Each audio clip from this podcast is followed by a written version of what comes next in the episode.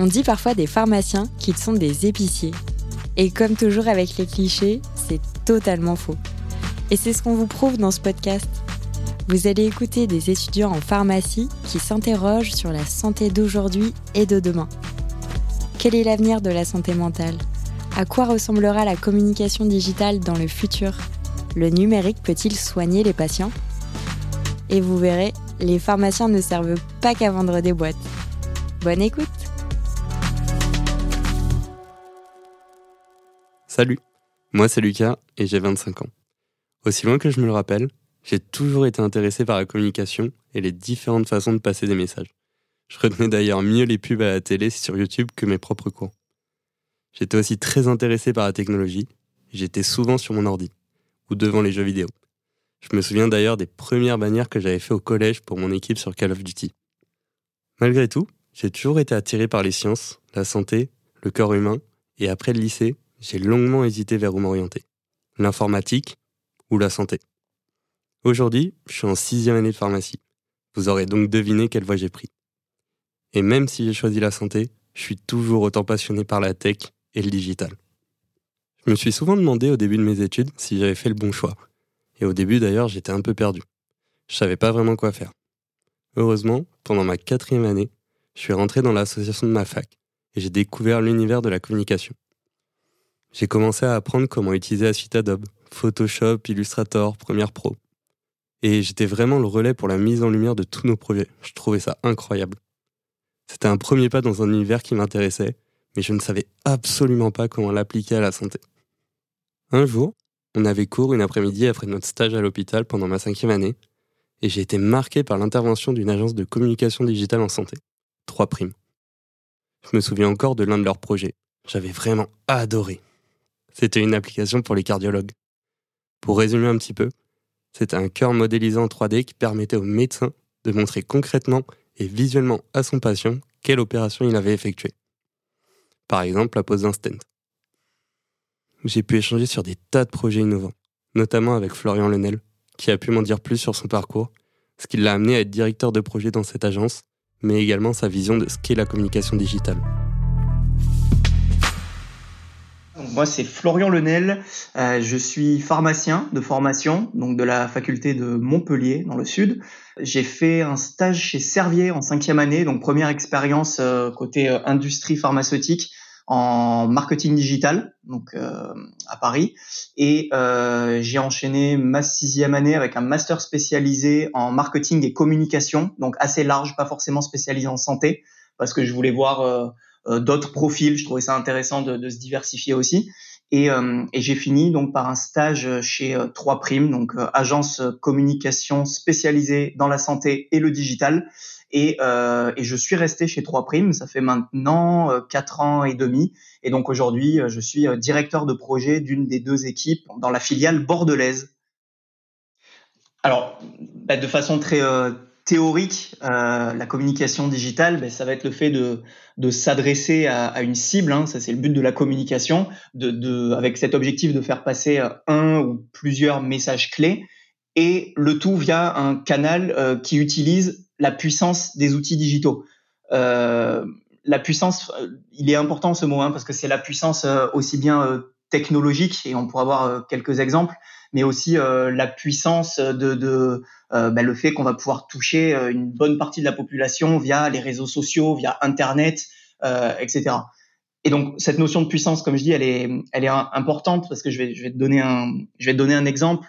Euh, par exemple, quand on veut faire un, un IADV, donc une entrée de visite euh, à destination, par exemple, des médecins, hein, le fait de rentrer un PDF au chausse-pied dans un iPad pour pouvoir passer les slides plutôt que euh, bah, de montrer euh, euh, des impressions page 1, page 2, il n'y a pas vraiment d'intérêt à, digitaliser cette communication.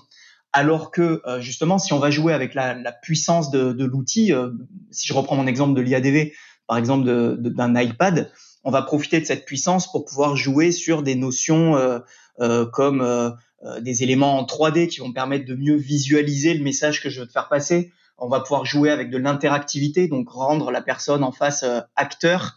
Euh, on va essayer de créer une expérience pour améliorer cette communication. Donc, on va faire passer ce message et on va surfer entre guillemets sur la puissance du digital, soit dans la technologie, soit dans, dans le canal qu'on va utiliser. Nous avons parlé avec Florian de ce qu'apporte vraiment le digital à la communication. Pour cela, il revient notamment sur une phrase d'interne en médecine qui l'a particulièrement marqué. Ouais, bah du coup, c'est vrai que j'ai un petit peu répondu, notamment avec mon exemple de l'IADV, bah, parce que forcément, moi, je fais de la communication digitale en santé, donc c'est sûr que mes, mes, exemples, ils sont ultra orientés. Euh, mais je pense que c'est le cas dans tous les domaines. Ça va offrir une plus grande liberté dans, dans la façon dont on va faire passer le, le message que l'on souhaite faire passer. Ça, va ouvrir euh, des possibilités qu'on n'a pas forcément avec euh, avec du print. Quoi. Ça va ça va élargir cet éventail euh, des différents canaux je vais reprendre un exemple et pour le coup euh, encore plus lié au milieu de la santé. Tu es pharmacien euh, également, tu travailles en laboratoire donc dans le domaine de la santé et donc euh, ben voilà quand on va communiquer dans ce domaine-là, on sait qu'on va toucher à des, des sujets qui peuvent être de l'ordre du microscopique. J'ai en tête un mécanisme d'action. Si je veux t'expliquer un mécanisme d'action, ben, il, y a, il y a 30, 40 ans, je te le faisais peut-être avec des dessins sur une feuille. C'était peut-être pas forcément euh, la chose la plus claire possible. Aujourd'hui, justement, avec la puissance du digital, ce mécanisme d'action, je vais pouvoir te faire euh, entre guillemets, hein, je vais mettre des gros guillemets, mais je vais pouvoir te faire voir l'invisible. Je vais pouvoir t'amener dans des euh, pouvoir t'amener dans, des coins du corps humain qui sont qui sont normalement pas accessibles. Je vais pouvoir te montrer de l'ADN. Je vais pouvoir te montrer des voilà bah, des mécanismes d'action. Et donc, je vais communiquer auprès de toi avec un nouveau un nouvel angle de vue via ce nouveau prisme que m'offre la puissance du digital mais du coup, pour appuyer tout ça, enfin, je pense qu'il y a, il y a j'avais, j'avais retenu une phrase de, de quelques internes en médecine que j'avais pu rencontrer sur un congrès. Donc, euh, bah, nous, enfin, chez Trois Primes, on fait, euh, on fait pas mal d'animations sur congrès. Bah, du coup, ça vient appuyer cet exemple là, du mécanisme d'action. On avait fait une animation euh, en réalité virtuelle pour présenter un mécanisme d'action de façon assez interactive euh, aux participants. Donc, c'était pour des médecins pour qu'ils comprennent concrètement comment fonctionne ce mécanisme d'action, S'ils comprennent comment fonctionne le mécanisme d'action, ils comprennent à quoi sert la molécule, et donc euh, bah, derrière, euh, mission réussie. Quoi. On a réussi cette fameuse communication et ce passage de, de messages clés auprès d'eux. Et, euh, et, donc on a fait essayer à des, à des, dizaines et des dizaines de médecins sur les stands, et, et à un moment il y avait un groupe d'internes qui ont, qui ont, pu essayer l'animation. Et je me rappelle de cette phrase où ils m'ont dit mais si, si pendant nos études on avait pu avoir des cours avec ce genre de format et cette interactivité là, ben, euh, clairement, nos, nos, nos, nos 6-7 ans d'études, ils auraient été vachement plus simples. Et donc, je trouve que ben, ça répond plutôt de façon, euh, ça répond plutôt bien en fait à, ce qu'apporte le, le, digital, c'est qu'on a offert un nouvel angle de vue euh, à des messages qui ont certainement été passés d'une autre façon pendant ces études, mais qui étaient peut-être moins clairs pour eux, moins interactifs. Donc, on a créé moins d'expérience, moins d'émotions, donc moins d'intérêt pour ces personnes-là. Et donc derrière, ben, euh, le, le, le, message il passe pas de la même façon.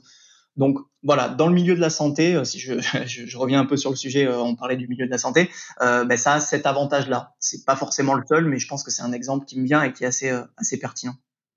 On voit qu'il y a un vrai attrait pour le digital, et notamment du côté des nouvelles générations, comme on a pu le voir d'ailleurs avec la remarque des internes en médecine. Et très vite avec Florian, on s'est questionné sur l'arrêt des moyens de communication plus classiques et sur l'impact du digital sur les médecins plus âgés.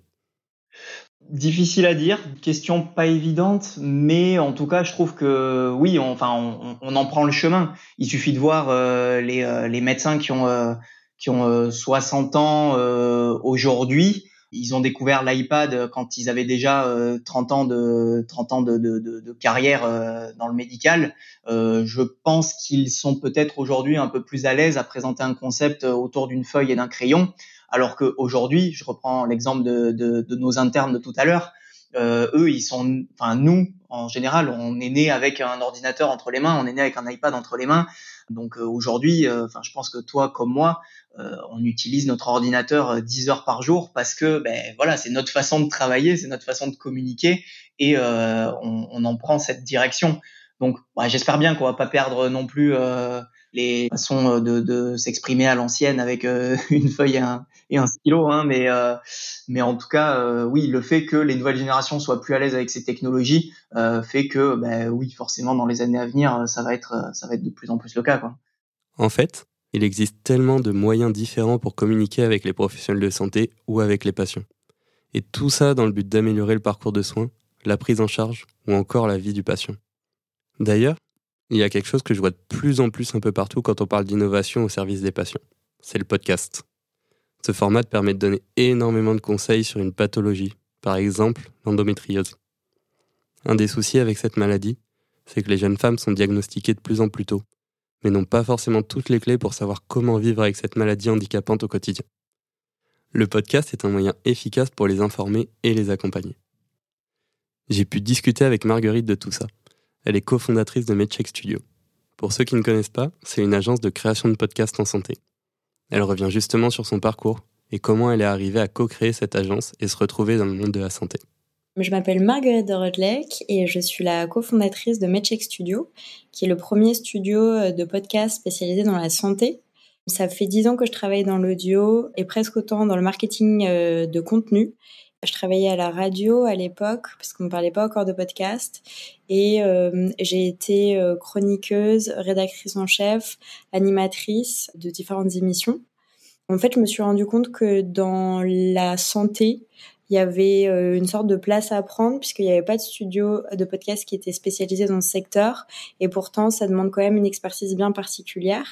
Et donc dans le studio on est deux. Euh, il y a moi qui m'occupe de tout, plutôt toute la partie créative euh, éditoriale et mon associé Anka Petré qui est docteur en pharmacie qui va vraiment apporter ses connaissances scientifiques. Donc en fait ça fait que nos deux compétences associées ensemble font que le studio euh, voilà, peut, peut exister. On comprend mieux avec son expérience comment elle en est arrivée là, et elle m'a d'ailleurs plus longuement parlé des podcasts, de ce qu'ils apportent en termes d'innovation dans la communication, d'émotion, mais aussi d'imagination ça apporte un moyen assez innovant de prendre la parole parce qu'aujourd'hui, euh, il y a peu soit d'industriels, soit d'associations de patients, par exemple en France, euh, qui ont un podcast. Effectivement, il y a deux cibles qu'on peut adresser. D'une part, les patients et de l'autre, enfin les patients et le grand public globalement, et de l'autre les professionnels de santé. Pour les patients, ça peut être des podcasts qui sont accessibles sur les plateformes d'écoute principales, euh, qui vont aborder euh, beaucoup de sujets différents, mais ça peut être en fait euh, aborder la maladie sous forme d'histoire, ça peut être des personnages qu'on suit, donc ça nous permet de, de vivre une expérience vraiment de l'intérieur. Ça peut être aussi beaucoup des témoignages.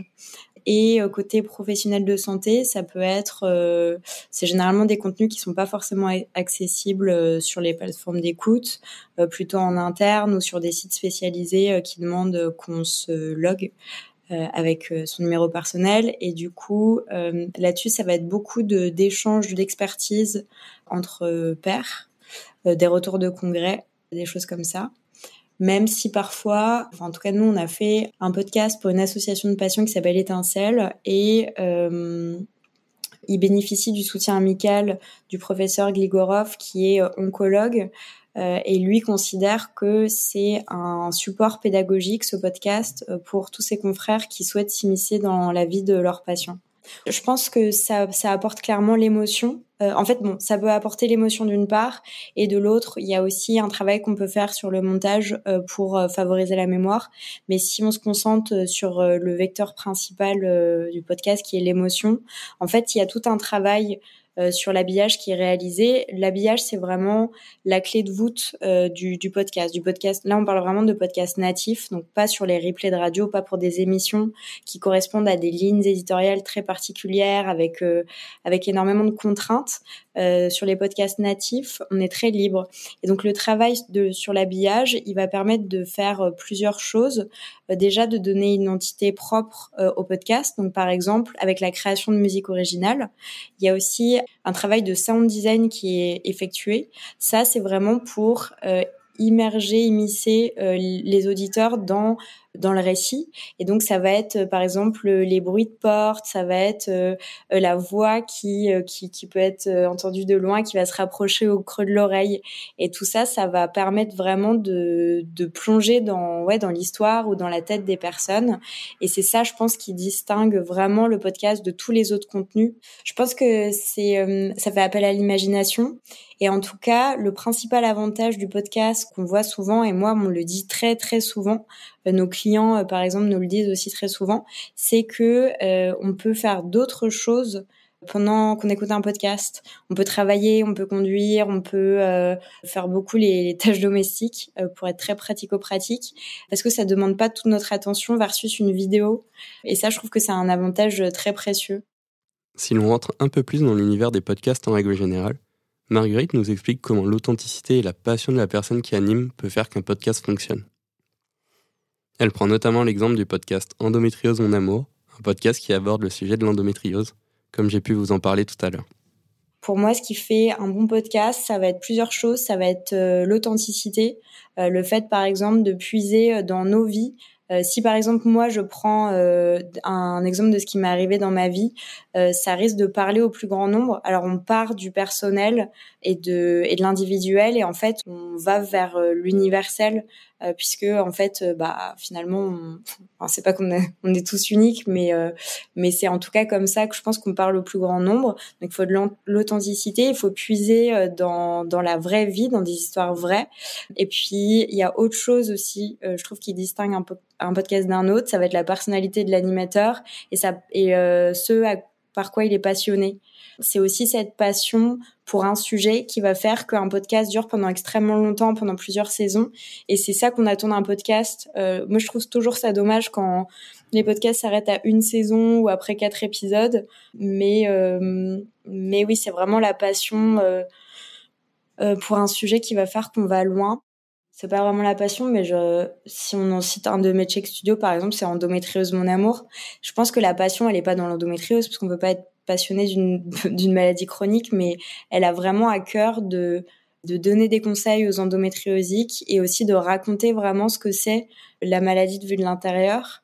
Et elle le fait d'ailleurs avec beaucoup, beaucoup d'humour. Et c'est cette euh, passion de vouloir, euh, je sais pas, en parler, de vouloir rendre cette maladie visible pour aussi faire bouger les choses, pour faire du plaidoyer, etc. On se rend compte qu'il n'y a pas vraiment de normes en ce qui concerne la durée des épisodes de podcast et que ça dépend vraiment de la culture des pays. En France, on est plutôt amateur de format court, entre 10 et 20 minutes, alors qu'aux États-Unis, ils apprécient écouter des podcasts pendant plusieurs heures. Mais je me suis demandé, comment on fait pour décliner un podcast sur plusieurs saisons sans que l'auditeur ne se lasse? Comment on fait évoluer l'histoire Plusieurs options sont possibles pour Marguerite, comme par exemple le fait de changer de format d'une saison à l'autre. Alors sur la durée, ça dépend un petit peu des pays. En France, on est plutôt amateur des contenus courts, euh, donc euh, on va dire 10 minutes euh, il y en a même qui disent que 7 minutes, c'est vraiment le Graal. Euh, donc c'est plutôt ça qu'on fait en France, euh, bien qu'il y ait le podcast le plus écouté en France qui est Chose à savoir, qui dure moins de 3 minutes. En fonction des épisodes et des podcasts comme celui de Mathieu Stéphanie, Génération Do It Yourself, qui peuvent durer jusqu'à 3 heures. Mais voilà, dans l'ensemble, en France, on est plutôt amateur de contenu court, alors qu'aux États-Unis, ils sont sur des durées beaucoup plus longues et ils écoutent aussi beaucoup plus d'émissions que nous.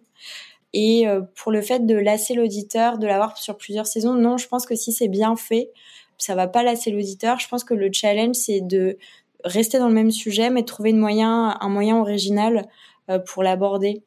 Par exemple, euh, je sais pas si je prends un exemple de, il y a un podcast qu'on est en train de, enfin, qu'on est qu'on est en train de préparer, qu'on n'a pas encore sorti, euh, mais qui en gros est l'histoire d'une jeune femme qui a mal au ventre et qui sait pas pourquoi et donc elle va mener l'enquête.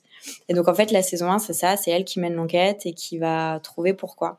Et en fait je pense déjà à la deuxième saison et je me dis bon bah ok, elle a trouvé euh, dans la saison 1 ce qui lui est arrivé, mais dans la saison 2, elle, elle pourrait très bien euh, interviewer, par exemple, euh, des, militants qu'elle trouve sur les réseaux sociaux qui essaient de faire bouger les choses par rapport à sa maladie une maladie féminine assez à la mode en ce moment. Et, et, et en fait, en saison 3, peut-être qu'elle-même pourrait devenir militante. Enfin, je pense qu'il faut, il faut savoir en, faire, en fait faire évoluer l'histoire, quitte à changer un petit peu de format je pense que c'est comme ça que les gens se lasseront pas. Je comprends mieux maintenant pourquoi c'est en plein boom en ce moment, et j'y vois désormais plus clair. Mais il existe encore tellement de choses. Je suis sûr que je n'ai vu qu'une toute petite partie de ce qui existe et de comment la communication digitale fonctionne. Malgré tout, je sais que maintenant j'ai fait le bon choix dans mon orientation, et qu'il est largement possible de combiner la santé et la tech.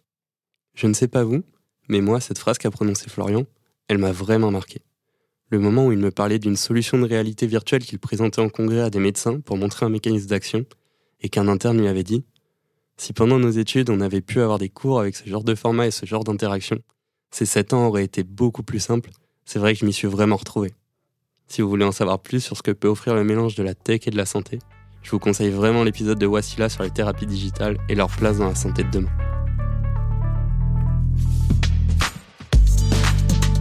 Si ce podcast vous plaît, parlez-en autour de vous, abonnez-vous sur les plateformes d'écoute et couvrez-nous d'étoiles.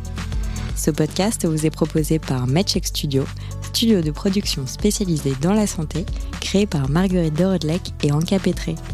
Sachez que nous avons d'autres podcasts qui parlent de santé. Pour les écouter, rendez-vous sur medcheck-studio.com.